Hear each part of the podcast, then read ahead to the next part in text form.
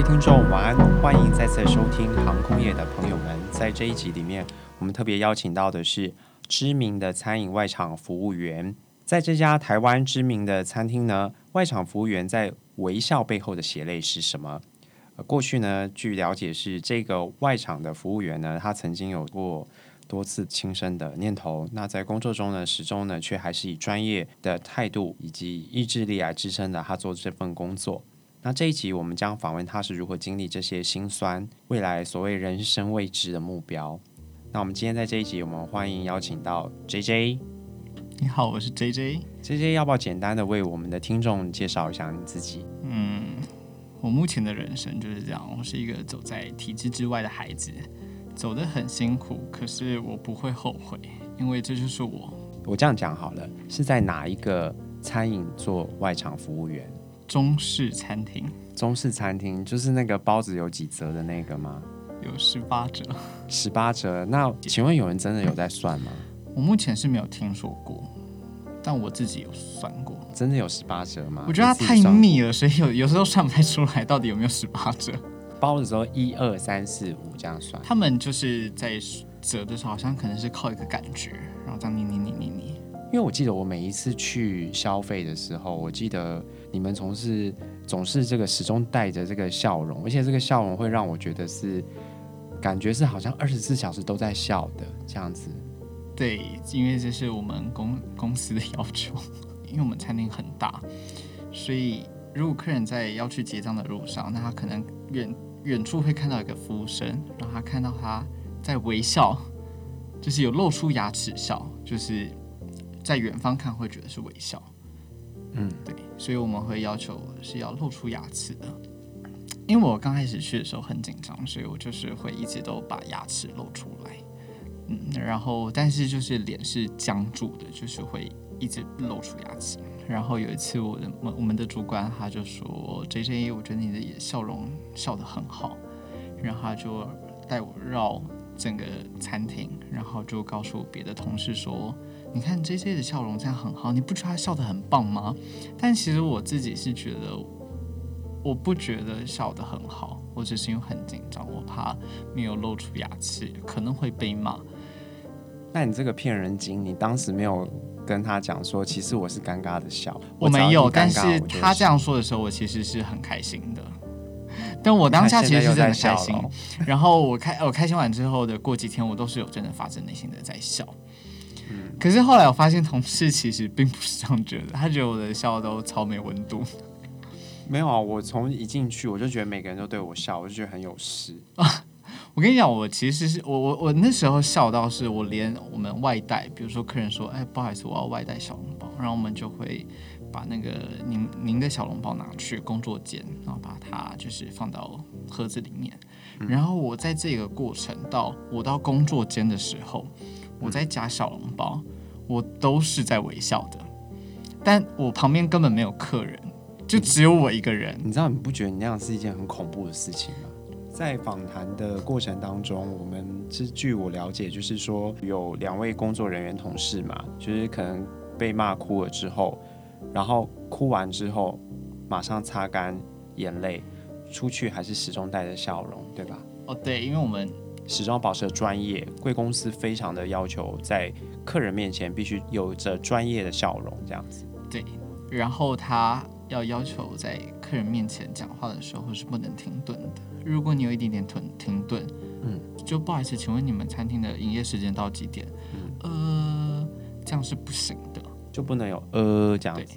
就算只是停顿一下也是不行的。就是它有一个制式的一个说法，你不能自由发挥。对，如果你不知道，就说不好意思，稍后有专员为您服务。那如果我端了一个，假设我是外场服务员，然后我要是端了一个牛肉汤，我就说，哎，好烫好烫，就是这个修哦修哦，就是这样这样可以吗？不行，为什么？我我觉得有两个层面来说，一个层面是我们公司会在一开始之前就做所谓的教育训练，所以他会让我们知道拿的技巧，然后跟可能会遇到的一些突发状况，嗯嗯，还有如果你真的觉得太烫了，嗯，你就不要端，请别人来帮你。那我讲小心小心可以吗？不可以，因为客人会觉得你在就吃饭的时候，然后我们还一直要讲喊小心，他们就会吃的比较战战兢兢，就觉得好恐怖。对，可能我吃这个，我可能嘴巴就会被烫死之类的，所以我们不能说，呃，要小心烫哦，我们要说，呃，内有汤汁请慢用。我会不能讲小心，小心就是不行，就对。对我也不会说哦，借过，你可以站过去吗？这个都不行，都不。就算你只是口气说，哎，弟弟不好意思，我要上菜，或弟弟不好意思，您可以过去那边吗？嗯，对，我们都不会，就说，哎，弟弟不好意思，我跟您借个位置哦，哦对，然后保持着笑容这样跟你说话。打扰了，这边跟您借个位置。我这边插一句话，因为我觉得蛮奇怪的是，我在该餐厅用餐的时候。一直都会有服务员要帮我来加茶水这件事情，因为让我不生其扰。就是为什么？因为有的时候我在跟我朋友可能谈论到一些比较严肃性的话题，我就会觉得说有被打扰的感觉。而且我觉得很奇怪的是，我明明可能只喝了一口或只喝了半杯，然后就急着就是过来帮我加茶水这件事情，就明明你才刚加好。我觉得一方面是公司的要求，为什么？就是说会觉得你公司希望就是你在。要喝茶的时候，永远都是有茶的，然后它是热的，而不是你喝的时候是已经凉掉了，或是你要喝的时候，哎，怎么没有茶？当如果我们不知道做什么事的时候，我们就会一直去巡茶，或是就算很忙的时候，也会有个人会去巡茶。嗯，顺便就算是我已经选完茶之后，我们的主管也可能会觉得，哎，现在没事你就去巡茶，就是你一定要找事情做，就是他看不惯你在那边闲着，会觉得你在偷懒。对，所以有时候我有。我就会变成，嗯，就算客人只有八分满，我还是给他加到九分满，代表你有在做事情。对，我的天哪，我真的觉得觉得说，其实当然，但其实我们公司还是有解决方案啦。就是我已经看到你的表情是，或是口气是有一点不悦的，我就会告告诉整个区域的人说，哎，那个某一桌的客人的黑某一桌那个天天的那一桌不要再过去了，因为他他个性有一点急，这样可以讲吗？我们就会说他可能不想喝茶了，所以我们先不用加茶，就是不能也不能在就是同事之间也不能在背后去批评旅呃批评顾客，不要。对，就是尽量不要在同事之间讲任何评论客人身材、脸型、外貌、穿着，不能在背后使用的东西。哦，嗯，他背了什么包包？他正在用什么手机之类的？嗯，就是非常专业的一个在服务的流程上面。嗯，有没有要跟听众朋友分享一下？就是说你在这一年里面你所学到的事情。我觉得这个工作还是蛮有趣的，因为你一来是你体验到大公司他们是怎么运作的，然后跟你要怎么在大公司生存，这其实，在某个程度上是很不容易的。就我看到的，好像似乎服务人员都还蛮年轻的，因为我会去直接联想到是他是不是流动率蛮高的。对。我冒昧的问一个比较敏感的问题，是说大家年轻人都是因为后来有各自的职业发展规划，还是说实在是因为上述的这些的要求对于他们来讲是颇辛苦的，所以说他们觉得说有一点没有办法适应。我想都有，因为其实这边确实是蛮高压，所以你如果进来你撑不过的话，你可能一个月你就会走了，但是你可能住了一段时间适应了。可是你学的东西越多，你的责任也越多，嗯，然后你又会经历一个挫折，你又会走，所以本身其实餐饮它的流动率就是很高的，又加上我们的要求又更高。曾经进来的一个就是某一个月份，然后我们一个月内走了三十个人，离职三十个人，当然我们的人数很多，嗯。嗯，可是那是很可怕的。一个月走三十个，月初走三十个，可是月底你说这里面有没有包含一个？我插一句话，这中间里面有没有包含？你说是有一个空服他下来退役的吗？就是他，对，那又是另外一个故事。因为是我其实是我在面试的时候，然后呢，我看到一个女生，就是她其实有一点年纪的，但是她的穿着、妆容跟谈吐，你不会去想她的年纪，你就觉得哇，这个女生就是好不可思议，就是她有一种气场。我觉得最不可思议的地方是他连写字的时候，他都在微笑。就是我可能正在帮客人点菜就算了，但我是说我自己在写一些东西的时候，呃也在微笑这样子。对，但他是公司内部的人，他不用服务客人，嗯，但他是我的面试官，还在微笑。对但我当下的感觉就是觉得哇，我觉得他太专业了，就是我也想要变成这样的人。某个程度上，我觉得很容易，就写东西你就要微笑就好啊，就做什么事情都微笑。但你真的去做以后，发现还蛮难的，因为人有自己的情绪，你不可能你生气的时候你还在微笑，嗯，你忧郁的时候你还在微笑。有一次工作的时候就看到。我同一天看到两个不同的组员，他在工作间哭，嗯，然后我连安慰他的时间都没有，他就必须要赶快再出来展现出他的专业。对，然后他就说：“哎，客人，请问您需要什么吗？嗯，啊，这边请。”这样子，那这些刚才也提到过，就是你刚才在自我介绍里面有讲到说，其实你是一个在体制之外，你自比于你在体制之外的一个人。某个程度上，我会就是会一直撑着，就是忍耐看看，就是我可以做做到多少，嗯，我可以做到多多。当我觉得撑不下去的时候，我还是觉得不行，你还是要坚持。如果你没有坚持下去，你可能又会回到以前比较不好的状况。所以我这么这样听起来是，你在于求学阶段，也许比较没有那么坚持，或可能你还正在探索。以前学生时期的时候，是你会不知道为什么，就是念这些东西，然后跟你以后的，就是选的科系的那个关联，还有未来工作。嗯，因为在大部分你看到周围的同学，他们都是我念书、考试、上大学，他们没有想过有其他的可能性，或他们没有想说，其实我根本不喜欢念书，甚至我根本没有想要念这个科系。但我在那个时候我就意识到这件事情，所以我就会一直不停的去尝试念不同的科系、不同的学制，然后重考。因为我刚听完贵公司的这些，就是你讲到他的企业文化也好，或要求也好，当然我身为一个顾客，我还是觉得，呃，该就是餐饮业的这个食品各方面来讲，我其实个人来说，我还蛮喜欢它某几样东西的。但是问题是说，如果要我真的在那边工作，我想我应该会不久之后就离职。我觉得做什么事情都是这样。我本身我们餐厅的东西确实是好，我自己也很爱吃。但是就是你你在看，然后跟你真的去做是不一样的。我这么来讲哈，我们常讲一句话：如果你今天是一个顾客，你觉得该餐厅或者是说该企业服务越好，其实就越代表着这个里面的员工是非常受苦受难的。我想是哦，你同意这句话？我同意。是，但我觉得有一种人是，如果他会因为客人赞美你，我觉得你的服务品质真的很好，我觉得你的笑容真的很棒，然后你可以因为客人讲的这些话而觉得就是提高自我的成就跟价值的话，那你的本质会很适合服务业。可是我没有，我不会，我不会因为客人称赞我就觉得嗯我很棒，我做的很好，因为我觉得他其实根本不认识我，嗯他看到只是表象而已。这个差别好像很小，但其实对我来说很大。贵公司的学长学姐制会很严格吗？我觉得还好，因为其实大部分的学学长学姐他们还是会对你很好，他们是看得出你的焦虑跟你的紧张感，然后他们基本上也都很愿意教你。但是你做错，他们都会骂，然后主管微笑的还是要保持微笑吗？，对要会，嗯然后主管怎么看你，自己，自己很重要。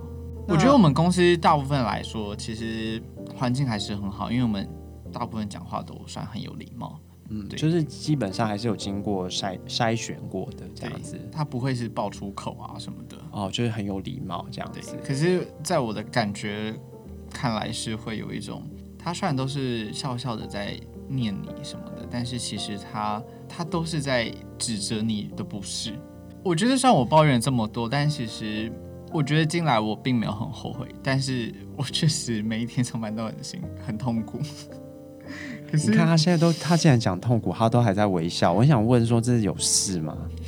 即便如此的痛苦，但是还是有，我还是有认识到很好的，还是有他好的一面，对，还是有的。而且他毕竟是一个大公司跟大企业，该有的保障还是有的。哦，这很重要。对有关于劳工福利方面，嗯或者是他不，会少给你。只是说他可能给了你一块钱，他要十块钱的努力。那对我来说，这只是刚好而已。我们拿的并没有特别多，只是拿的很扎实。那我们谈一谈，就是当你在过去，这当然比较敏感一点。就各位听众，如果您有一些轻生的念头的话，建议您是拨打生命专线。那刚好就是因为在跟 J J 的聊天的过程之中，就是我特别澄清一下，就是他讲的是他过去曾经有过一些轻生的念头以及忧郁的这个部分，你要不要跟大家谈一谈？忧郁惊讶，对啊，因为你感觉你现在跟我讲话完全是没有忧郁的感觉。因为我之前就是一直在重考的那段时间，然后到最后我念了最后一所高中，嗯，然后在要考学测的那一年，我就没有去学校。就我高三的时候，我没有去学校，嗯然后我都在自己的房间里但是因为超过了三天之后就会通报，所以后来家人就呃家人就收到学校的电话，就是旷课通知就对。对，其实我只是不去学校，我是去了一个，就是我去 K 书中心看书，然后我假单就自己写自己填，这样。那只是因为我已经超过三天都没有去学校，所以学校老师打电话给我妈妈，然后这这件事情才曝光，就我没去学校。嗯，然后最后我就回到房间里面，然后我就没有再踏出这个这个门，我一直在房间里面。就是那五天，然后不吃不喝，房间也不喜欢有任何的灯光。因为五天不吃不喝，对啊，所以其实也不用排便，因为你没有东西可以上，你就躺在床上不喝水？就你喝的很少，你还是会起来动一下，但是你动真的是那个频率超级低，你可能但是只有两没有吃东西是真的。对，就是你对啊，你没有食欲时，然后你就躺在那个床上就会一直哭，嗯，然后你就有意识到好像自己是五天之后你才会意识到自己有点状况，是就是就是那种无力感，但是无力感是你你有发觉了自己的无力感的这件事情，就是生理反应，可能你的血糖正在降低或者什么。然后我才去看了精神科，后来医师诊断就是慢性忧郁症。嗯，可以方便问一下，就是你所烦恼及忧郁的是什么吗？我觉得这就是就一般人会问的、啊，就是你你为什么忧郁？你有什么原因忧郁？对，因为这边我跟听众讲一下，就是说，当我第一次认识 J J 的时候，他跟我聊到他以前过去有过忧郁的情况，那我就问了一下。我们想说，一般人应该都会问说，哎，你是为什么忧郁？但是他却说，你那时候你是怎么跟我讲？我说原因很多，没有一个原因，然后因没有一个原因，所以导致我忧郁。对，所以我就觉得，我第一次我觉得，天啊，这个人竟然连他自己忧郁什么都不知道。因为通常一般我们所认知的是说，由于外在因素或外部因素所影响的。我所谓的外部因素是指的是说，有可能你失恋了，借由某种外在的突发状况所引起的。嗯，但是那个时候我问你的时候，你是说你可能我没有，我都没有。对然后他就举了一大堆的例子，然后最后就说，所以你在批评我吗？对，然后因为我记得那时候我还在在等于说拿刀子在有点类似我这样比喻哈，拿个刀子在捅他一刀是，我觉得你是不是过得太爽？就是我们一般人也许失业，或者是说可能发生了车祸或者怎么样的，所以说才会忧郁。但是你今天跟我说你忧郁，你却没有一个具体的一个原因，然后你跟我说，因为你生活没有什么目标，或者找不到目标，我觉得我第一次听过。对啊，但我就是这样啊。所以我后来我就觉得说，嗯，好吧，这可能还是要给比较专业的心理咨询师，像现在不是都有很多，对，嗯所以你要跟听众的要怎么样分享嘛？就是昨天你谈到的，因为我觉得你有些蛮不错的一些概念，我我其实是觉得啊，忧郁跟自杀会是挂钩的。可是如果是一个真正有忧郁的人，他是连去自杀的力气都没有的，他是没有力气做任何事情的。我这样讲好了，就是说，当你今天你如果是处于一个在不好的状态之下，跟非常负面的状态之下，千万不要做任何的动作。因为也许那并不会是一个好的结果。嗯，就是在你呃身心状况比较不好的时候，然后你做的决定往往会是错的。所以当你有这个想法的时候，你要要去懂得去如何调试自己。对，现在还是正在忧郁当中嘛？为什么怎么感觉好像接话都有问题？我现在没有。哦，他现在又在微笑。我真的觉得该企业、该公司的文文化实在是非常的训练，教育训练非常的恐怖。所以你未来你有什么目标？现在没有目标，并不代表未来没有。我想念心理系，我还是想把学学历完成。那不错啊，就代表你你现在慢慢在寻找嘛。为什么想念心理系？就是你刚才提到的，说你想了解你自己啊，就了解自己。因为我曾经花了五年的时间探索，但就嗯，就五年后，我发现我好像还是不知道自己要做什么。然后我在我现在这份工作的时候，我发现我们公司这么大哦，然后你会发现大部分公司的同事他们也不知道自己要做什么。就那一刹那，我突然觉得自己好像。也不用那么急的要去找自己一定要做什么，因为人生的意义、价值跟你想要的目标，其实它是一个很很深远的问题。所以在那一刹那，我觉得我好像没有，就是有得到一种缓舒缓。我一直以来都是对人很有兴趣，不管是他说话的语气跟他的表情动作，然后我也一直在了解我自己。所以，当一开始你在有忧郁的这样的状况之下的时候，你有表达出来吗？我是说，告诉对方。我有告诉我的家人，我会告诉我的家人说，就今天状况不太好，这样吗？对，或者说我今天不想讲话，我心情不好。所以至少你还会把你的感觉讲出来，因为就我所知，有些人他处于一个忧郁的状态，他甚至自己是不知道的，甚至是他自己是。